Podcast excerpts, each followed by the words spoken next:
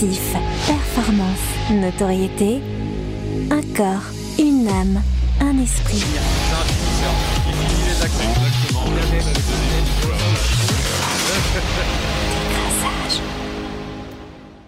Bonjour à tous et bienvenue pour cette nouvelle émission de décrassage. Alors aujourd'hui, de quoi on va parler? On va parler d'un sujet qui nous tient à cœur, c'est l'accompagnement du sportif pendant, après sa, carrière. On va parler de, professionnalisation aussi, de statut, de, protection, de toutes ces choses-là, avec euh, un invité euh, que je vais accueillir et que je vais vous présenter. mais pour l'instant, j'aimerais vous poser la, traditionnelle question d'introduction. Est-ce que vous avez un exemple, vous, de dans votre entourage ou pas d'ailleurs, de sportifs euh, qui a raté, entre guillemets, sa reconversion et euh, dont la situation vous a touché? Protin, on commence par toi. Alors, euh, rater sa reconversion serait un peu dur à l'égard de, cet athlète. Mais j'ai été très touché par une athlète qui est issue de la même, du même département que moi. Hein. je suis girondin. Et tu l'as casé, tu l'as casé. Oui, oui, il fallait, c'est important. Et euh, pour être un peu plus sérieux, euh, Émilie, Émilie Andéol, qui a été championne olympique de judo euh, à Rio en 2016, et qui, qui m'avait particulièrement ému, pas parce qu'elle était issue du même département, mais parce que j'avais pu voir son parcours pendant la journée jusqu'à la médaille d'or, et qui s'est retrouvée dans une situation mais inextricable quelques années après. Et ça, c'est quelque chose que j'ai eu du mal à, comprendre. Joël, toi? Eh ben moi, je, pense à, mon ami footballeur euh, Pascal euh, Béranguet, euh, qui a fait plus de 500 matchs dans l'élite professionnelle et qui a arrêté sa carrière à, à Tours et qui s'est reconverti comme directeur sportif alors qu'il n'était pas fait pour ça, pas bien accompagné pour ça. Et en fait, il a fait un burn-out après. Et après, il s'est reconverti dans la banque et il était, il s'est retrouvé avec les mêmes mécanismes où en fait il était seul et pas accompagné et bam ça a été compliqué et là il vient enfin de retrouver sa, voie dans la banque, mais dans un service où il est accompagné et il peut euh, euh, développer ses, compétences. Et c'est justement quelqu'un qu'on aura dans la saison 2, je tease déjà, parce que ça sera un très très très bel invité, il mm. pourra nous partager, partager ça. Mais on voit que c'est quelqu'un qui il attend d'avoir presque 40 ans passés pour trouver euh, sa voie dans sa reconversion, alors que ça fait déjà plusieurs années qu'il a arrêté sa, sa carrière. Donc ça, ça interpelle. Euh, cette thématique, elle est vraiment très importante. Mm. C'est un enjeu pour aussi les, les, sportifs qui sont au milieu de leur carrière ou au début de leur carrière, qui nous suivent assidûment sur les réseaux sociaux, euh, de penser à l'après et c'est toujours un défi. Et je pense qu'on va être encouragé parce que Philippe va, va nous partager notre invité. Tu teases aussi l'invité. Ouais, je tease, ouais, parce que je le vois là. Euh, effectivement, on avait fait aussi une émission sur la reconversion professionnelle côté sportif, puisqu'on avait interviewé Aurélien Collin qui est euh, qui est euh, footballeur professionnel. Maintenant, on, a l'envers du décor, en, en, tout cas les coulisses, avec notre invité qui s'appelle Philippe Gonigam et qui est du coup un ancien athlète français spécialiste du 400 mètres haies. Euh, dans la fin des années 80. Il a été aussi directeur euh, de l'élite euh, à la Fédération française d'athlétisme en 2005, dirigeant d'entreprise depuis 2010 et surtout, ce qui nous intéresse, président de l'Union des sportifs professionnels de haut niveau depuis 2015. Bonjour Philippe. Bonjour. Alors, première question, est-ce que ta carrière justement d'athlète et ton engagement ensuite dans, dans la Fédé t'a fait prendre conscience d'un manque évident d'accompagnement des sportifs? Alors on va dire que quand j'étais athlète, je ne peux pas euh, formuler cela comme ça, puisque donc euh, j'ai eu un parcours, on va dire, honorable, et j'ai pas manqué de, quoi que ce soit, mais c'est juste après qu'il y a un niveau de conscience qui est arrivé, notamment euh, sur la forme de pratique et sur le cadre dans lequel on a pratiqué, puisque donc j'ai dans une première expérience professionnelle travaillé à la médecine du travail à la mine, donc euh, je suis de l'est de la France, donc je suis pas girondin, je suis vraiment désolé. Mais en tous les cas, en tous les cas, euh, le sujet de la prévention des risques était euh, quelque chose de très important dans, cette profession. quand on connaît les risques que, peuvent prendre les, mineurs quand ils descendaient au fond de la mine.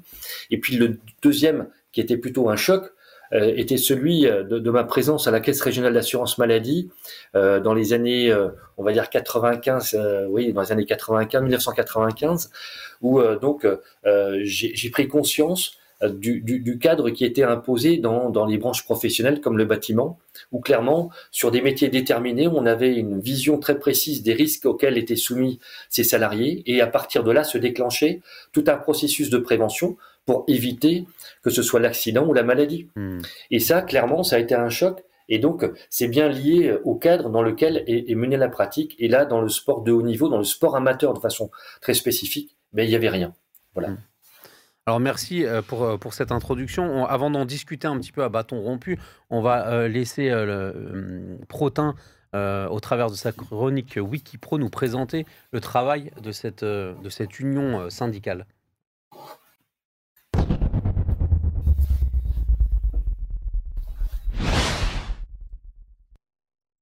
Alors, comme il a été dit tout à l'heure, Philippe est, président de l'Union nationale des sportifs de haut niveau. Et, euh, dans cette rubrique, je vais, euh, présenter donc euh, cette union-là, qui est une union syndicale et qui a pour principal objet une meilleure prise en compte de la transition des sportifs de haut niveau dans leur après-carrière notamment, ce qui nécessite une meilleure anticipation de cette après-carrière-là.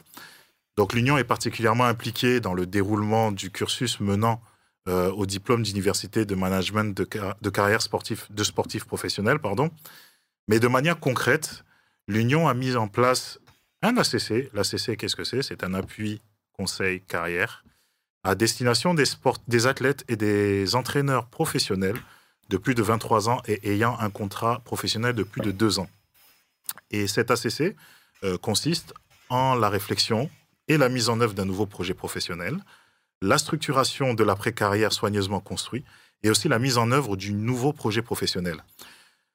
Euh, le cheval de bataille de l'Union nationale des sportifs de haut niveau euh, concerne la réforme des retraites euh, des sportifs de haut niveau. il convient d'expliquer que la, la, majorité des sportifs de haut niveau sont moins bien lotis qu'un travailleur lambda, on va dire. Et dans le but de sensibiliser les pouvoirs publics, l'Union a lancé un cri d'appel au début de l'année 2020 en trois points. Le premier point concerne la mise en place euh, de la rétroactivité du dispositif de validation des droits à la retraite pour les sportifs de haut niveau en remontant jusqu'en 1982. Le deuxième point concerne l'ouverture du dispositif de validation des droits à la retraite pour ces mêmes sportifs de haut niveau sur les listes ministérielles à 16 ans au lieu de 20 ans actuellement. Il y a également l'élargissement du dispositif dont on vient de parler sur les listes ministérielles, mais à 24 trimestres au lieu de 16 actuellement. Et enfin, le troisième point concerne la mise en place d'une incitation législative à la professionnalisation des sportifs de haut niveau grâce à la mutualisation de leurs ressources financières publiques, donc les subventions, les aides des collectivités territoriales par exemple, vers leur club qui serait en mesure de les employer grâce à, euh, pour leur activité principale et, qui, et cela leur garantirait une couverture sociale euh, plus complète. Et récemment, un amendement a été déposé à l'Assemblée nationale dans le sens de ce cheval de bataille qu'est la, la réforme des retraites des sportifs de haut niveau. Et dans cet amendement, il, il y a la proposition d'un passage de 16 à 32 trimestres. J'ai parlé de 24 trimestres, mais c'est de 16 à 32. Et aussi l'ouverture des droits à la retraite à partir de 18 ans par rapport à ces 32 trimestres. Donc ici, on a quelque chose de plutôt important. On espère que l'amendement sera voté donc, affaire à suivre pour savoir si la condition des sportifs de haut niveau demeure une priorité pour l'État français. Merci Protin pour cette euh, rubrique euh, objective euh, avec plein de textes de loi, d'amendements et tout. Mais on, va avoir l'occasion d'en parler ensemble. Moi, il y a quelque chose qui m'a marqué sur, sur le site internet du coup de, de, cette Union nationale quand j'y suis allé. C'est des verbes forts. Il y a, nous écoutons les sportifs, nous protégeons les sportifs et nous formons les sportifs. Qu'est-ce que tu mets derrière ces, ces trois verbes? Alors, euh, beaucoup de choses. En tous les cas, il est, important qu'on prenne en considération leur activité et que derrière cette activité, il y a des hommes. Donc, euh, le, parcours d'un sportif est un un parcours d'excès. On est sur un objectif de, de, de grosses performances. Et donc à partir de là, donc il y a des zones de prise de risque et, donc il faut être en mesure de pouvoir les encadrer ces risques dans le sens où ce sont des représentants de la, France sur les grands rendez-vous. Donc euh, la, protection des sportifs pour nous, c'est vraiment notre ADN. Et pour pouvoir les protéger, il bah, faut pouvoir les représenter et les représenter aux bons endroits pour pouvoir intervenir et faire évoluer certaines choses. Donc la protection, elle est, liée effectivement à leur intégrité physique, mais également psychologique. Et dans ce contexte, on a engagé des travaux euh, de recherche avec le laboratoire de l'INSEP justement pour travailler sur des dispositifs d'évaluation et de prévention des risques. Donc on est vraiment sur une volonté de protéger. La protection, elle est également effective lorsqu'on parle du statut. Quand vous vous blessez dans le cadre de votre euh, euh parcours professionnel, vous êtes en accident du travail. Mmh. Eh bien, un sportif de haut niveau, il n'est pas du tout couvert. donc, il n'y a pas de maintien de salaire parce qu'il n'y a pas de salaire. Donc, s'il est blessé, c'est simplement tant pis pour lui. Et donc, euh, euh ça, ça n'apparaît pas comme un détail parce que la blessure fait partie du quotidien. Mais imaginons qu'une blessure soit quelque chose de décisif eh bien, dans le cadre professionnel, on peut être sur une maladie professionnelle. Pour un sportif de haut niveau, ça, c'est simplement eh l'arrêt de, son activité, et c'est bien triste. Donc, c'est vraiment un vrai travail de reconnaissance de l'activité dans un cadre qui existe déjà, qui est celui du droit du travail. Et justement, quelles sont les, grandes avancées auxquelles tu as contribué euh, ces, dix dernières années ou pour lesquelles tu as vu un résultat très, très, très concret pour les sportifs de niveau en termes de protection sociale notamment? Alors, euh, je vais, euh, c'est pas moi qui ai, fait les avancées, c'est notre syndicat. Donc, il y a eu un travail euh, collectif. Et vous savez, si vous êtes issu des sports collectifs, que pour marquer un but, il faut une passe. Donc, c'est pas moi qui suis allé chercher les choses, mais en fait, donc il y a une, vraie équipe qui, a, qui, a, travaillé. Et je dirais que la, la première étape a été d'abord la constitution du syndicat en 2015 on apparaît, euh, on va dire, sur le strapontin des négociations euh, de la loi d'évolution en 2015, novembre 2015, euh, parce que on est dans les sports individuels. On était auditionné au, ministère un tout petit peu avant, sans être syndicat, mais par nos parcours et par l'expérience qu'on a menée sur sur certaines expériences à la fédération ou ailleurs. Et donc, j'avais bien compris que pour pouvoir soutenir nos propositions, il fallait créer un syndicat. Il fallait pouvoir être en face du législateur. C'est ce qu'on a fait. Donc, en 2015, on, euh, on crée cette organisation, ce qui nous permet d'être dans la boucle de la négociation en novembre. Et donc, la première avancée est celui de ces premiers points de retraite, pardon, je, je, je parle des points de retraite, mais plutôt de la problématique de l'accident du travail. Mmh. Il y a un dispositif qui existe aujourd'hui pour un sportif qui, sans cotisation, sans être professionnel, s'il est sur la liste ministérielle, s'il se blesse, il y a une mesure qui permet de l'accompagner et de financer ses soins, ce qui paraît la moindre des choses. Mais ça n'existait pas avant. Euh, euh, la maladie professionnelle également. Donc les premières avancées commencent par ce type de dispositif, mais qui en fait ne sont que des dérogations. Pour nous, ce qui va être important, et c'est la suite euh, du travail qu'on effectue, c'est que euh, concrètement, les, mesures qu'on a évoquées sur la retraite et qui correspondent à des cotisations, ou plutôt à des trimestres de, cotisations sans cotiser en fait, puisqu'ils ne sont pas salariés, c'est effectivement une avancée, mais malheureusement, on est toujours sur des régimes dérogatoires. Or, et vous l'avez très très bien évoqué tout à l'heure, notre, euh, notre euh, proposition est celle de la, professionnalisation des sports individuels. Ça veut dire en fait que le modèle économique qu'on propose, c'est pas aller chercher de l'argent quelque part, l'argent existe, sauf qu'il n'est pas orienté de la bonne manière. Nous, ce qu'on souhaite, c'est que le club reste le support, le lien avec le sportif, comme dans le cadre d'une licence, quand on est licencié d'un club, mais que la ressource financière générée par l'activité du sportif puisse être hébergé au sein du club pour être transformé en salaire. Ce qui règle, on va dire, l'ensemble des problématiques de cotisation retraite, de, de maternité, d'assurance, prévoyance, etc. Donc, l'idée, c'est pas simplement, on va dire, de trouver des mesures, c'est simplement de rentrer dans un cadre, on va dire, légal qui existe, qui est celui du droit du travail. Et donc, tu veux nous dire, euh, Philippe, qu'un pays comme la France, pays syndicaliste, a attendu 2015 pour avoir un syndicat qui défende les droits des sportifs de haut niveau. J'imagine qu'il y avait les footballeurs étaient peut-être mieux lotis. Est-ce qu'il y avait d'autres exceptions, d'autres choses mhm. qui qui existait. Enfin, 2015, on, on, hallucine, quoi. Enfin, quelque part, en tant que grande nation du sport. Enfin, on prétend être une grande nation du sport. Alors c'est vrai que ça peut paraître étonnant, mais euh, il, faut, il faut savoir donc effectivement que les sports collectifs se sont structurés euh, plus rapidement. On va dire le football en premier lieu, mais c'est dans les années 57, euh, il me, semble de mémoire. Mais vous avez ensuite, on va dire, toute une période où le football va être un peu un éclaireur. Parce que les, les, les vraiment les, les, sports collectifs vont, se, vont commencer à se, à se structurer en syndicats dans les années 90, 2000. Euh, je pense même que dans le handball, c'est aux alentours des, années 2000. Mhm. Donc, on a eu du mal à, rentrer dans cette logique-là. Et là, je parle des sportifs parce que euh, concrètement, on n'avait pas idée que ça, allait devenir un métier. Et, la deuxième chose, c'est que dans les sports individuels, c'est un peu plus compliqué parce que la logique collective, ben, elle n'est pas, elle est pas, elle est pas évidente. Et d'autre part, on est quand même dans des sports, à majorité des sports olympiques, où vous savez bien qu'il euh, y a le poids de l'histoire et notamment, on va dire, toute, la culture de l'amateurisme qui est rattachée à, l'olympisme. avant, euh, gagner de l'argent en faisant du sport était quelque chose de très, très euh, mal vu. Mm. Et, je vais vous donner, enfin, c'est pas une anecdote, mais c'est clairement la pensée qui, qui nous anime. Les mots ont un sens.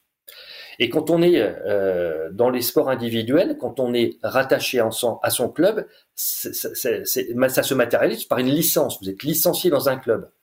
Et ensuite, la notion d'amateurisme, un amateur, euh, derrière, quand on l'imagine, euh, eh bien, c'est porté par des valeurs, les valeurs de l'amateurisme, de la gratuité de l'effort, etc. Et malheureusement, ou heureusement, cette professionnalisation nous amène à être complètement hors jeu parce que quand on est dans le monde professionnel et qu'on vous dit que vous êtes licencié, c'est plutôt une mauvaise nouvelle. Et si on vous dit que votre travail est un travail d'amateur, c'est pas forcément un compliment. Donc les choses ont changé. Et donc, et c'est pour ça que le cadre doit aujourd'hui changer. Alors, on est toujours un peu sous, la couverture d'une organisation du sport qui a été, enfin, on va dire, remaniée dans les années 60 après l'échec de, de, de l'équipe de France olympique aux Jeux olympiques de Rome. On voit maintenant une reformulation de cette organisation avec l'apparition de l'Agence nationale du sport. Mais on va dire que sur les territoires aujourd'hui, c'est pas encore arrivé. À Paris, on a mis en place des choses. On est en train d'installer les conférences régionales, etc. Mais sur le terrain, on est encore sur, on va dire, cette logique des années 60. Par rapport à, au sport individuel et, ce lien avec le club, je ne sais pas si vous avez réussi à sonder, euh, à sonder euh, les clubs que, dont vous voulez être partenaire éventuellement, mais est-ce que les clubs sont enclins à, à vouloir mettre en place ce que vous demandez dans l'amendement? Alors, les, les, clubs ne sont pas directement touchés. Alors sur, sur, la, sur la partie professionnalisation, on est bien d'accord. Oui, c'est ça. Alors je, je, voudrais faire le parallèle avec, euh, avec les sports collectifs. La structuration des sports collectifs repose sur les clubs. Ça veut dire que toute la partie détection, formation des jeunes est portée par les centres de formation des clubs professionnels. Et là, on est sur une organisation dans toutes les disciplines des sports collectifs, handball, volleyball, euh, football, etc., rugby, sur une logique d'une répartition globalement homogène sur les territoires. Sur les sports individuels, eh bien, on est globalement sur le club qui est également celui qui va détecter et former, et le financement de cette activité est fait par les collectivités territoriales.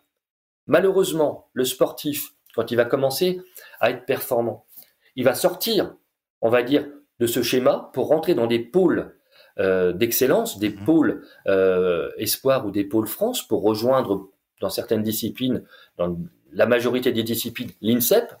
Et le club n'est plus en situation, enfin, je veux dire, en, lien direct, il est quasiment dans une relation virtuelle avec le sportif qu'il a pourtant détecté et formé. je suis en train de vous dire que on n'est pas sur le même schéma, et ensuite sur le modèle économique, c'est pire, mhm. puisque un club dans, dans, un sport collectif qui a détecté et formé, dans le cadre des transferts, obtient un pourcentage du travail qu'il a effectué, puisqu'il va être rétribué. Dans les sports individuels, eh bien, ceux qui ont financé, je parle d'abord des collectivités territoriales, et ceux qui ont fait le job, les clubs, eh bien, ils n'ont rien. Ils voient leurs sportifs partir parce qu'au terme, ils vont être attirés par des clubs globalement dans, la région parisienne ou des clubs plus UP, mais sans contrepartie. Et ça, c'est un modèle qui peut pas tenir. Et vous allez regarder que sur les territoires, eh bien, il y a l'absence de certaines disciplines parce que c'est pas tenable. Au final, le cœur de, ton travail, est-ce que c'est d'aller en direct avec des athlètes pour leur expliquer le travail, pour qu'ils puissent euh, adhérer au syndicat et puis, euh, et puis bénéficier d'un certain nombre de choses Ou c'est un travail plus de fond auprès des fédérations, auprès des collectivités territoriales? J'ai même pas idée de combien il peut y avoir d'interlocuteurs différents. Eh bien, écoute, euh, tu, viens quasiment de le résumer. On est en contact direct avec les sportifs pour régler leurs problématiques, parce que quand ils viennent, c'est qu'ils ont un problème. Mm. Et on arrive à, les accompagner sur cette logique de professionnalisation. On fait notre travail auprès des institutions. Euh, donc, euh, ça, le club évidemment, mais jusqu'aux fédérations, parce que concrètement, il y a un, vrai souci de représentation et de gouvernance dans nos fédérations aujourd'hui. Parce que le sportif, de façon globale n'est pas entendu. Il ne fait pas partie du tour de table. J'évoquais, euh, puisqu'on est rattaché à la Fédération nationale des associations et syndicats sportifs, c'est-à-dire qu'on a, on a une organisation qui regroupe l'ensemble des syndicats dans le sport. Donc, on est en face du football, du rugby, etc. J'ai euh, mon collègue du handball qui dit on, a, on, siège à la ligue professionnelle, on a deux sièges, mais quand on nous parle, quand on parle, on, on nous écoute même pas, on n'est même pas dans les comptes rendus parce qu'on n'a pas le poids nécessaire. Et pourtant, je dirais que s'il n'y a pas les joueurs, euh, ça peut être compliqué que de pratiquer le handball. Mmh. Donc je pense que euh, on doit, on doit euh, prendre un espace plus important dans la gouvernance du sport. On a des choses à, à dire. Alors c'est pas que des revendications, mais il faut prendre en considération, on va dire, la situation des sportifs et pas uniquement dans un souci de performance. Et euh, justement, on a, découvert il y a, quelques années, parce qu'il y a un mythe qui a été cassé, euh, on parle des, Jeux Olympiques, on va accueillir les Jeux Olympiques à Paris 2024. Euh, on pense que un médaillé olympique, tout de suite, il va devenir riche et célèbre. et en fait, on s'est rendu compte que la plupart, médaillés ou pas, vivaient en dessous de, de, 500 euros par mois. Est-ce que toi-même, à la fin de ta carrière, tu as été confronté à, ces sommes-là Et est-ce que tu as vu et accompagné des, des sportif avec cette précarité et qu'est-ce que tu as vu euh, qui a changé ces, derniers temps grâce au, au, rendez-vous que vous avez eu avec les, avec les différents gouvernements? Alors, euh, tu as raison, un, un, médaille olympique va obtenir une prime. Mm. Euh, donc, voilà, donc je, je, je pense c'est 65 000 euros à, Tokyo pour, pour, celui qui va gagner. Mm. Euh, donc voilà, mais c'est loin d'être une somme qui permet de, de préparer l'avenir. Euh, mais, mais, en tous les cas, bon, ça a le mérite d'exister. Euh, mais la notion de précarité, elle, existe. Alors déjà, euh, quand on parle de précarité, c'est de façon temporelle. Euh, ça existe dans le sport professionnel. Vous savez qu'aujourd'hui, un contrat de professionnel, ce sont les contrats à durée déterminée spécifiques qui sont rattachés à cette branche professionnelle du sport, ben, c'est un an donc on est quand même sur des séquences de vie professionnelle qui est, remise en question chaque année. Et donc ça impose déjà, quand on parle de précarité, une, bonne vision de la durée de l'activité qu'on est en train de mener et du risque qu'on prend quand on est engagé dans ce processus où on doit tout le temps, tout le temps démontrer qu'on est performant, etc. Et ensuite, c'est par rapport à la ressource. Il est vrai, quand on parle de précarité, euh, on était sur une équipe de France olympique à, Rio, à, à, 500 euros par mois, enfin pour plus de la moitié, aux alentours de 500 euros par mois, ce qui apparaît comme euh, honteux, comme choquant. Voilà. Et donc, et, donc euh, concrètement, euh, il y a eu des efforts qui ont été faits par, par l'Agence nationale du sport. Ils ont mis en place des financements pour que, on va dire que les potentiels médiables ne soient pas dans cette situation-là, dans la préparation des jeux.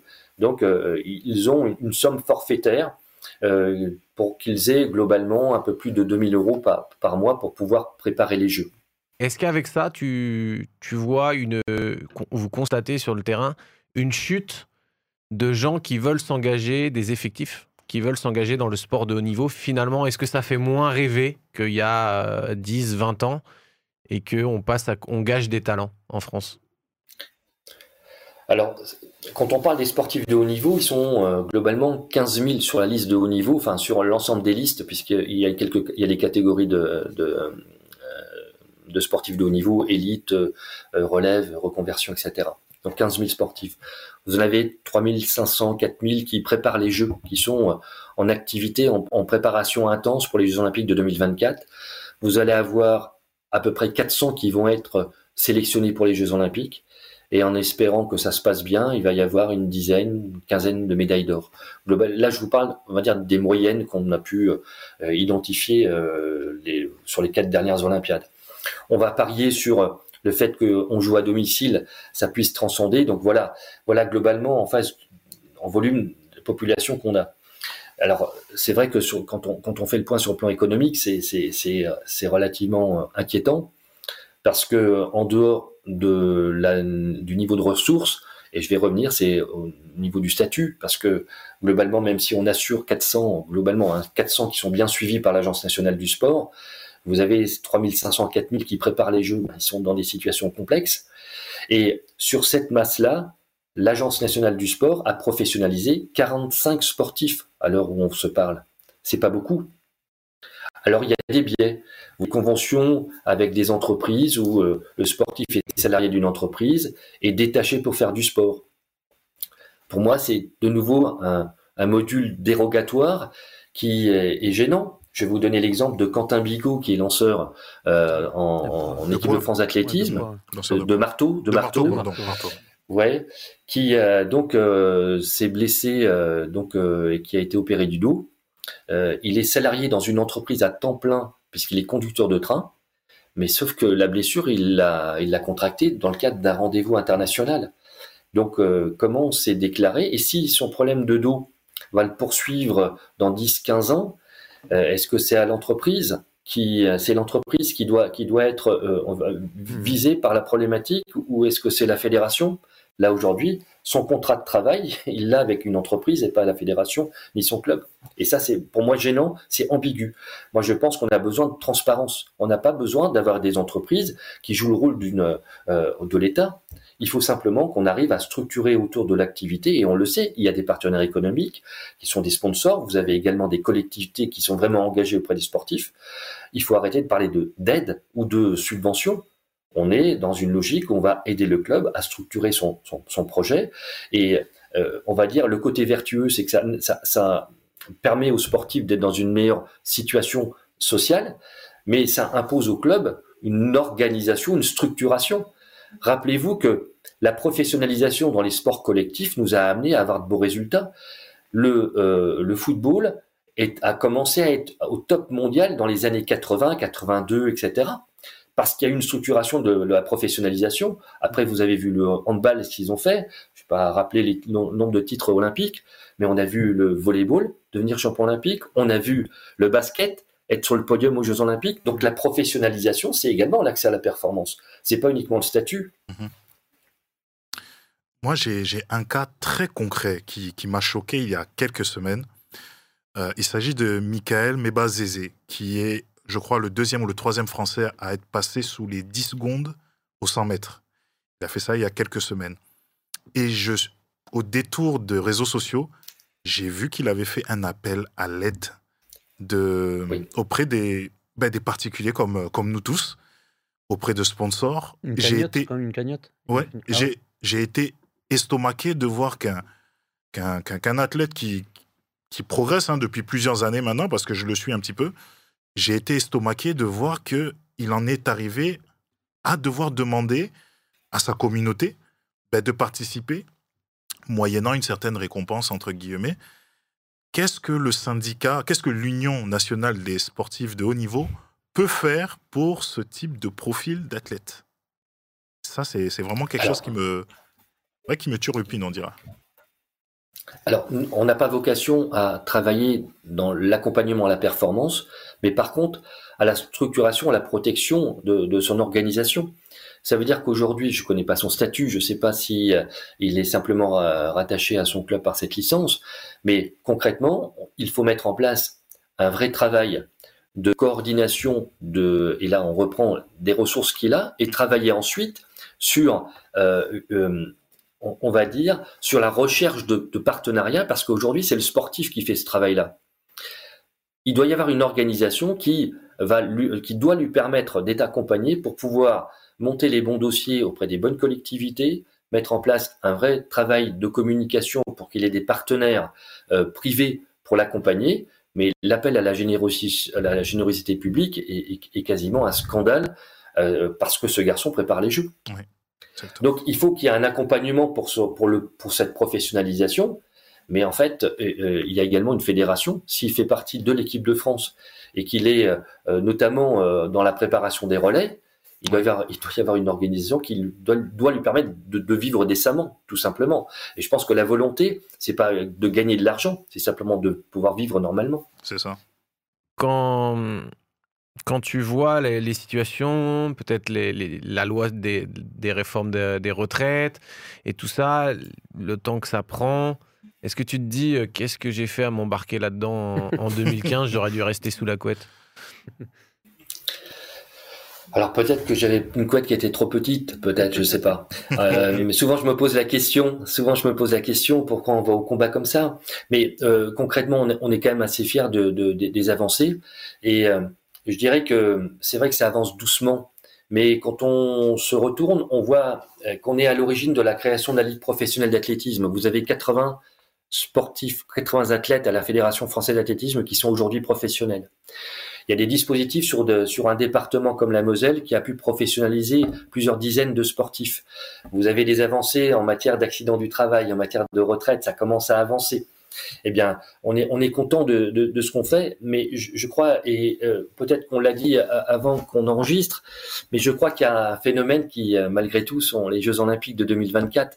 Euh, ça contribue, en tous les cas, c'est un accélérateur euh, de certaines dispositions. Mmh. Parce que euh, concrètement, on n'a on, on a peut-être pas fait le focus euh, euh, immédiatement, mais là on voit qu'il y a une vraie accélération et que la, la prise en compte, et je l'ai ressenti notamment sur cette réforme des retraites, où il y a eu une écoute attentive. Euh, assez rapidement, on était à Matignon, assez rapidement, on était en face du ministère avec des gens bienveillants et à l'écoute, avec la compréhension de, de, de, la problématique et puis l'amendement que, que, vous évoquiez tout à l'heure qui était porté par la majorité, également porté par le gouvernement. Donc, on est assez optimiste sur la suite des événements. Alors donc, euh, voilà, on se, on se, raccroche à ça, mais en, ensuite, on sait que notre combat est légitime.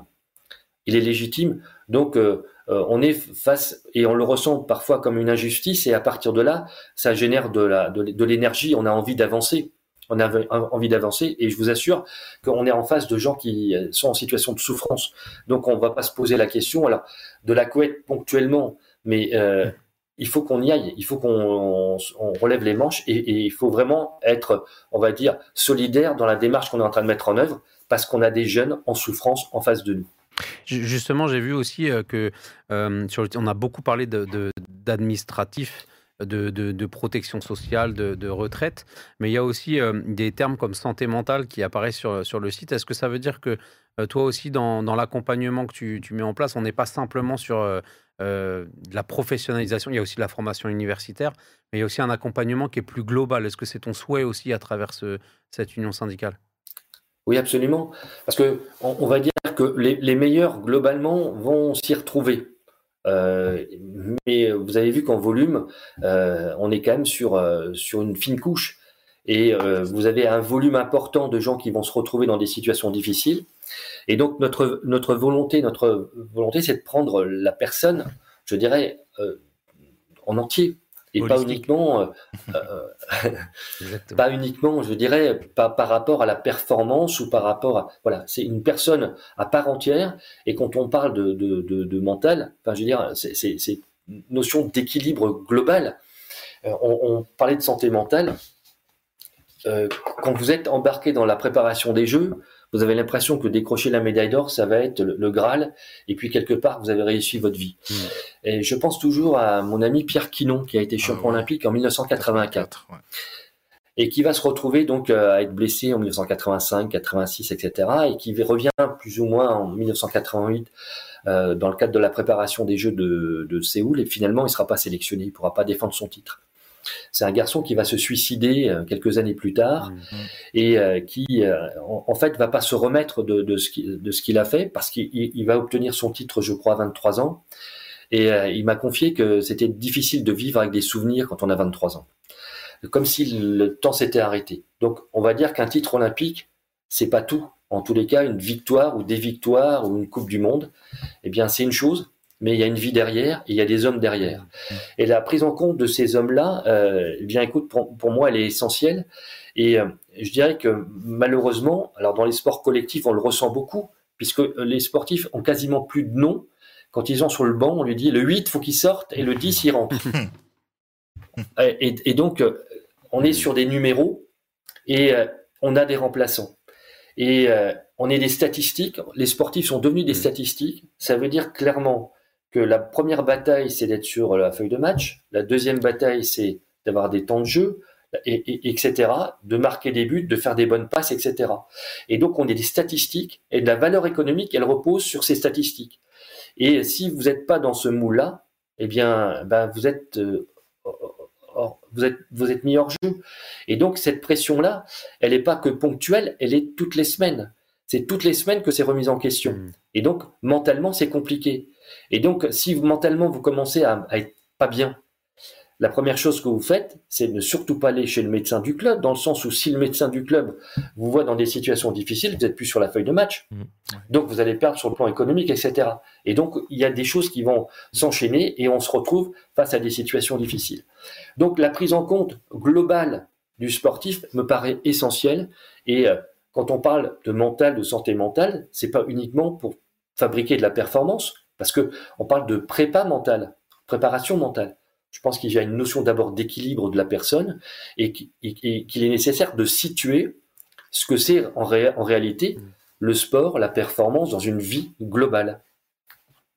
Merci, merci, beaucoup de, mettre de l'humain dans tout ça. Ça correspond aussi à, ce qu'on veut défendre. Donc on est, euh, voilà, on est, on est touché aussi que tu puisses l'exprimer de cette manière-là. C'est ce le message qu'on veut aussi transmettre euh, aux, sportifs qui nous écoutent. On mettra aussi toutes les, euh, du coup, toutes les informations sur euh, ton, sur l'Union nationale des sportifs de haut niveau, le site, le blog. Vous découvrirez tout ça dans le descriptif.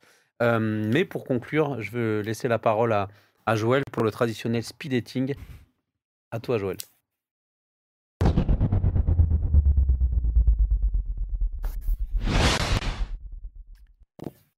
Merci euh, beaucoup euh, Philippe pour cette introduction en parlant de prendre euh, le sportif dans son entièreté, dans sa globalité. La vision holistique, la vision que l'on défend chez Décrassage, semaine après semaine. Et quand on entend ce que tu as partagé, on voit que ça se complète, les émissions se complètent les unes avec les autres, la notion euh, de euh, confidentialité chez les médecins, d'avoir un médecin peut-être en dehors du club, un ostéo, euh, tout ça ça, révèle un concept aussi qui va pas nuire à la carrière, parce que malheureusement, en faisant tout dans le club, des fois, il y a des gens qui ne sont pas bien intentionnés, pas bienveillantes.